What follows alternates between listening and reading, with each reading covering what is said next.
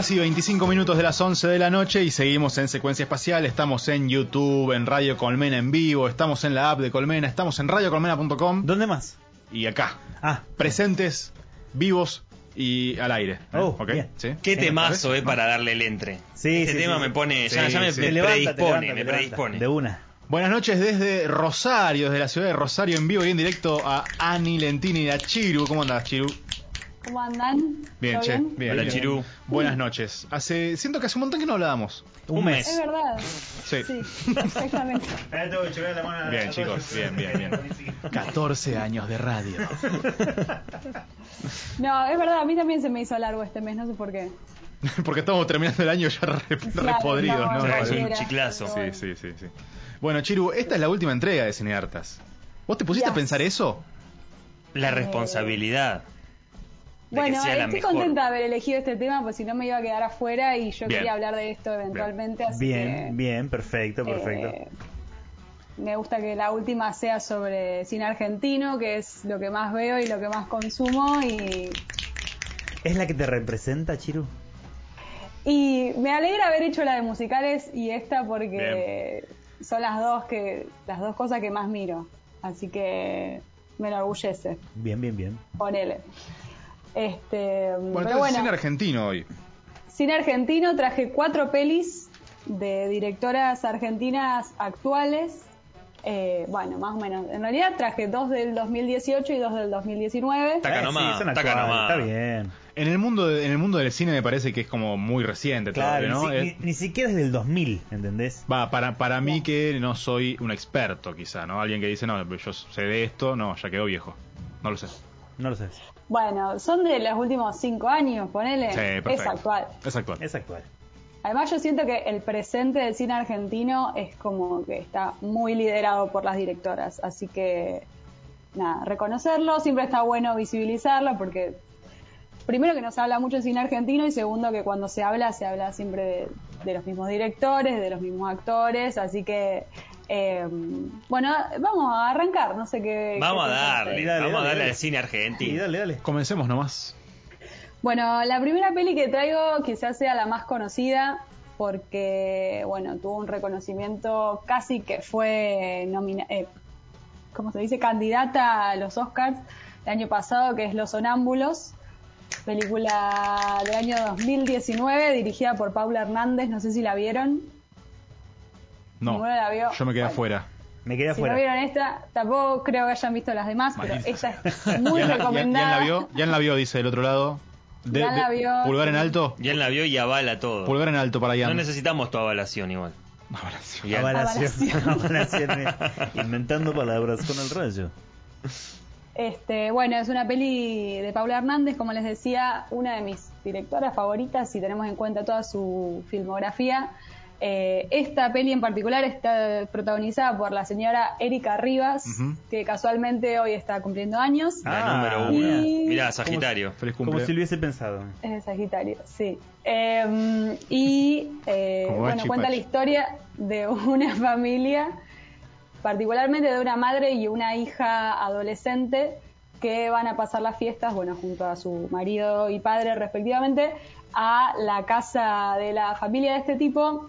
Van a pasar el verano y las fiestas y eh, bueno, se va a empezar a generar todo un clima familiar medio turbio, se empiezan a, a aparecer conflictos en relación a la posible venta de la casa, al trabajo de esta protagonista que trabaja junto a su marido y a su cuñado, y empiezan a surgir todos conflictos así de rispideces, quizás pequeñas chispitas que van surgiendo. Vamos conociendo un poco de la vida de cada uno de estos personajes y parece que todo sucede muy lentamente. Por momentos parece que es una peli donde no pasa nada, pero a la vez se está gestando toda una cosa que está por explotar todo el tiempo. Hay como un conflicto latente continuo hasta que finalmente sucede algo en el final, que no lo voy a decir claramente para no spoilear, pero que hace que explote todo, o sea, algo que cataliza un montón de cosas y que bueno, las actuaciones, principalmente la de Erika Rivas, es como una cosa alucinante, imperdible y hay que verla porque, bueno, no por nada fue fue seleccionada, ¿no es cierto?, para representar a nuestro país en, el exterior. Así que mm, creo que está en Amazon, la pueden encontrar ahí, eh, y si no, bueno. Bueno, esta semana la veo. ¿eh? Era, sí, por favor, hay que mirarla porque es espectacular. Eh, recomiendo mucho también la peli, la siguiente que hizo esta directora Paula Hernández, que se llama Las Siamesas, que también es la historia de una madre y una hija. Eh, otra cosa distinta, pero eh, todo lo que haga ella a mí me encanta, así que estoy muy a favor. Bien, bien, bien. Recomendada por la Chiru, entonces. Recomendada muchísimo. Confirmado está en Amazon Los Sonámbulos. Bien. Muy bien. Vamos con la segunda que también nos va a transportar un poco a este clima familiar de verano, pero para esto nos vamos a remontar al año a los años 90. Estoy hablando de la película Sueños Florianópolis de la directoria ah, de la directora Ana Katz. Ana Katz, claro. Eh, ah, otro aplauso, otro aplauso de Diana Yesa ¿eh? en la producción. Una genia total. Este, bueno, también cuenta un poco la historia de este vínculo familiar, pero esta vez una cosa más nuclear, padre, madre, hijo, hija, eh, con la particularidad de que este matrimonio se está separando o decide separarse, pero igual eh, toman la decisión de irse de vacaciones los cuatro juntos a Brasil, eh, como decía, en los años 90. los protagonistas son Mercedes Morán y Gustavo Garzón, y los dos hijos adolescentes son eh, la hija de Mercedes y el hijo de Gustavo, que también actúan en la película. Eh, y bueno, vamos a ver cómo este matrimonio empieza a ver cómo sus hijos adolescentes jóvenes ya empiezan a vivir su propia vida y a enfrentarse a, bueno, qué nos pasa a nosotros llegando a los 60 años, qué vamos a hacer nosotros como pareja, eh, qué decisiones vamos a tomar, qué, cómo vemos lo que vivimos. ellos conocen a otra pareja de brasileños allá en las vacaciones y les muestran como otras maneras de ver la vida, otras perspectivas y bueno, es mucho cuestionamiento así del vínculo entre ellos y con los hijos y con el condimento de que además ellos dos son psicólogos, entonces eh, tienen todo muy charlado y muy analizado y, y, está muy bueno. A mí me encanta todo lo que es las historias sobre los vínculos y me parece que la familia da un montón para, para contar historias. Así que también recomendadísima. Mercedes Morán y Gustavo Garzón, la verdad que están increíbles. Para mí las actuaciones son como fundamentales, entonces siempre remarco eso, pero la verdad que Ana Katz acá hace un trabajo también de guion muy, muy lindo de cómo cuenta a cada uno de estos personajes y los vínculos entre ellos. Bueno, y siguiendo con este, no es un ranking, pero bueno, con estas cuatro pelis que traigo. Oh, bueno, bueno, ahí está tirando un dato, ¿eh? Sí, sí, sí, me parece que ranking, ¿eh? Me parece que las ordenó por ranking. o sea que Los Sonámbulos es la cuarta. Me parece que es al revés en este caso, ¿eh? Ah, bueno, bueno, bueno. no, no, no, porque la que dejé para el final es la que más me gusta. Ah, bueno. Podría ser, podría ser. Califica en este, lentinis las películas. En lentinis. un máximo de cinco eh, lentinis. Y es que yo te diría que todas son un 5. Ah, bien, me gusta, me gusta. Todos a la final. No, no, bueno, pero una tiene que ganar. Una tiene que ganar, es la una, una tiene que ganar, que es la última. la última, ya, lo sabemos, ya lo sabemos.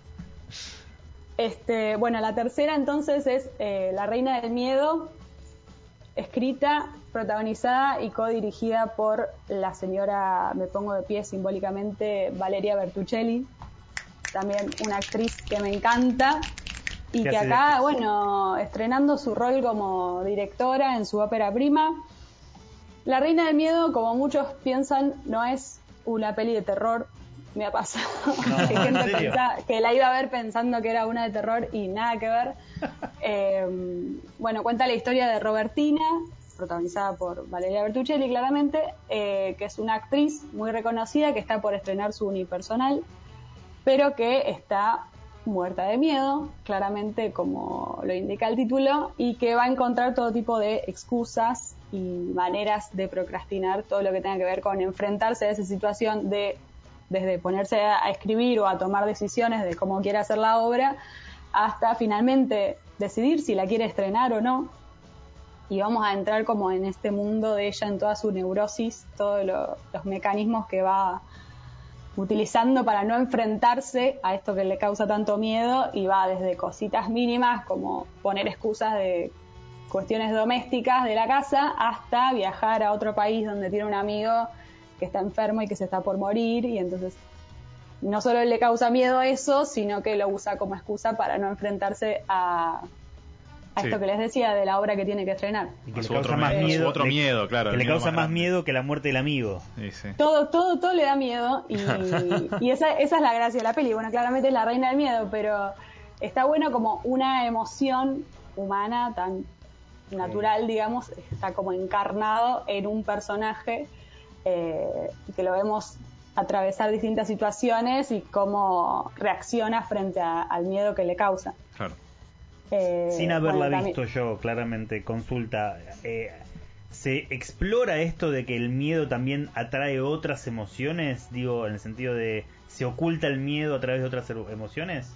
Yo creo que sí, sí. Además tiene algunos momentos de humor muy lindos o, hasta de situaciones incómodas provocadas por eh, esta cuestión del miedo, como les decía, es como hay momentos de incomodidad, de silencios, de o de intentar tapar esos silencios hablando y diciendo cualquier cosa y, nada, son maneras de, enfrentarse a, distintas situaciones. Está muy bien desde el guion y bueno, la, actuación de ella es increíble, pero también hay distintas eh, participaciones. El que hace del amigo que está por morirse es Diego Velázquez y después hay actores que aparecen solo en una escena, tipo el Puma Goiti, que hace como el representante de ella. Qué hombre hermoso. Lo queremos. Sí, sí, sí. Lo queremos. Puma Goiti, está Darío Grandinetti, también que hace del ex de ella, que aparece también solo en una escena. Media Escápola, que es otra hija de Mercedes Morán, que para mí es increíble, muy graciosa. Eh, nada, la peli está buenísima, tiene como este condimento medio tragicómico de, situaciones muy tristes, pero a la vez esto que les decía de cómo aparece el humor en, así en destellos, porque habla de la vida, habla de la amistad, habla de la muerte, habla de temas así como muy importantes en la vida de una persona. Este, y bueno, y ya llegando al último puesto, no sé si, si estamos en tiempo de, decirlo. En tiempo y forma, claro que sí. Vamos, tu tiempo. Eh, con la última película que es Las Buenas Intenciones. Las Buenas Intenciones, eh, bien. Que tiene Lentini de Oro, ya está establecido. Lentini, de Oro, totalmente. anticipado. yo iba a decir que es mi película argentina favorita, pero... Pero ¿cuál es tu película de... Estamos por convertirlo en Lentini de diamante, ¿eh? Se está por convertir... Mi película argentina favorita, eh, y no tengo ninguna vergüenza de decirlo, pero me, gusta porque estaba en uno de los duelos de hoy, que era Bandana Mambrú. Mi película argentina favorita es la peli de Bandana, lo dije. Me vuelvo loco. Está muy bien. Eh, Excelente, esto está grabado. Es la representación de mi infancia, creo que es la película que más veces vi en mi vida. Ah, así que la puedo repetir de memoria si, si es necesario. ¿Cuál es el diálogo de la peli de bandana que más recordás o que más hace alusión a tu vida? Uf. Dance, dance, dance. Hoy tu sueño es real. No, esa, esa canción no se canta en la peli. ¡No! Eh, y aún así tiene Lentini. Es como, parece de titanio. Nirvana cuando vino que no te tocó Smell Like Teen Spirit. ¿Cómo no te va a cantar Dance, Dance, Dance, viejo? Eh, no, pues son los temas del último disco. Ah, eh, hay una línea que es muy graciosa, que es el personaje de Lourdes es tatuadora y, y hay un pibe que lo están tatuando y se vive una situación muy de tensión y este pibe dice, pasale la roja, como que le pide que le, pase la tinta, pero bueno, es muy del contexto, no, tiene mucho sentido si los digo así. Eh, ¿Pondrías esa frase en tu lápida? Como esta, esta es la frase que representa. Pasale la roja. Pasale la roja. Pasale la roja. Bien, está bien que es la película de bandana, pero no te quiero sacar de la columna, Chiru. No, no, perdón. No, no, no. Vayamos a Las Buenas Intenciones. Las Buenas Intenciones, peli del año 2019, dirigida por Ana García Blaya, es su ópera prima. Y también volvemos al tema de la familia y de los vínculos, pero esta vez también, casualmente, volvemos a los años 90, porque eh, esta peli está basada en la historia real de la directora, de cómo vivió su infancia. Eh, tenemos al protagonista masculino, que es el padre de esta familia, personificado, digamos, interpretado por el señor Javier Drolas, que si no lo conocen es el actor de Medianeras, otra peli que si no ah, vieron hay que verla. Peliculón, peliculón Medianeras. Perdón, ¿eh? Bueno, ese actor a mí me encanta y bueno, hace del padre de esta familia y la madre la hace Jasmine Stewart, pero eh, digamos que la peli está puesta, digamos, la perspectiva o el punto de vista de la más grande de estos tres hermanitos, que tiene 10 años, eh, y que tienen los padres separados y viven experiencias muy distintas cuando están con la madre que cuando están con el padre. La madre representa todo lo que es el orden, la estructura, la responsabilidad y toda la parte aburrida, mientras que el padre, que es como donde se va a enfocar la historia, es un músico rockero que es súper divertido y es medio un bardo y y es como muy desprolijo, pero a la vez se ocupa de los chicos, entonces eh, nada, vemos como un personaje súper carismático con el que es muy copado estar. Y el conflicto de la peli se produce cuando la madre y su actual pareja consiguen un trabajo en Paraguay y se quieren llevar a los chicos con ellos. Pero la más grande de estos tres hermanitos quiere quedarse en Argentina con el padre, porque bueno, ya lo vimos, como que es súper querible y, y nada, da ganas de quedarse con él. Pero bueno, no, puedo decir cómo, cómo, se resuelve toda esa situación, pero es muy linda la peli, eh, a pesar de tener como por un momento una cuestión bastante dramática, eh, también es muy tierna de esta relación entre los, tres chicos y el padre y, y, además está el recurso de que la directora puso en el montaje escenas de su de su propia vida filmadas en VHS Excelente, muy bueno. Está mechadito y además... La, directora es la hija, o sea, es la, la, es la nena. Claro, es el personaje de la más grande de los tres hermanos, sí. Excelente. Eh, y la música que usan también muy representativa de, de, los 90 acá en Argentina. Es como que imposible que no, no te conmueva sin ser una peli de campanela de ¿viste? la viejita y el club de fútbol. Gran resumen. Estuvo muy bien. Campanela, la viejita y el club de fútbol, ya está. Eh, la filmografía es un poco eso, Darín corriendo el tren. Sí, claro, claro. Eh, estamos en una época, ¿viste? ¿no? De, revisión de los 90, ¿no? Ya estamos ya llegamos, claro. pasaron 20 años. Sí, sí, sí. Ah. Un poquito más. Bueno, 20, 30, 30 y 20. Claro. Claro, depende de qué 90 te pares. Depende de qué 90 te pares. Yo digo del final del 90, está bien. Eh, pero bueno, esta, esta peli me encantó y claramente se, se posicionó muy alto en, en, mi lista de películas argentinas, así que no puedo no recomendarla. Excelente. Pero no primera. ¿Por qué? Y la segunda mejor película del cine argentino. Intentando. Tal cual. Chiru, bueno, a ver, repasemos las cuatro de hoy. Vamos, primero dije Los Sonámbulos de Paula Hernández, que la encuentran en Amazon. Después, Sueño Florianópolis de Ana Katz está en Cinear. La Reina del Miedo de Valeria Bertuccelli la pueden encontrar en Flow. Yo elijo esa, ¿eh? La Reina del Miedo. Sí. Increíble. Buena elección.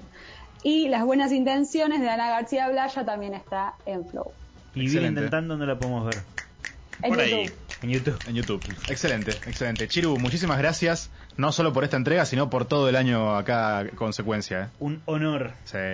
Muchísimas gracias a ustedes. Este espacio, la verdad que eh, amé hacerlo. Yo pensaba que no podía decir dos frases de corrido, así que nada, un logro personal Te también. Sale mejor que nosotros. Claro. por lo menos si nosotros lo hacemos, cualquiera puede. y está muy bien que lo hayas hecho porque estuvo lo disfrutamos muchísimo, la verdad. Sí, sí, muy bien, chicos. Muchas gracias, Che. Yo también. Y aparte de un contenido que no se encuentra en todos lados. Exactamente. Solo en secuencia espacial de la mano de Ana Lentini. Que todo este año nos acompañó con Cineartas. Hoy fue la última entrega. Chiru, muchísimas, muchísimas gracias. ¿eh? Muchas gracias a ustedes. Bueno, quién sabe el año que viene, estaremos hablando nuevamente. Hay que negociar en el verano, ¿eh? Hay que negociar. Pasa que no sé, hay que ver si el calle alcanza. Sí, no sé, vamos a estar complicado. Chiru, muchísimas gracias, che. Adiós. Pasó Lentini con Cineartas y sus recomendaciones de cine argentino y directoras. Qué temazo, qué temazo. También elegido por el lagarto, ¿eh? Sonó Génesis. Ahora suena Peter Gabriel con, diría yo, su gran hit Sledgehammer.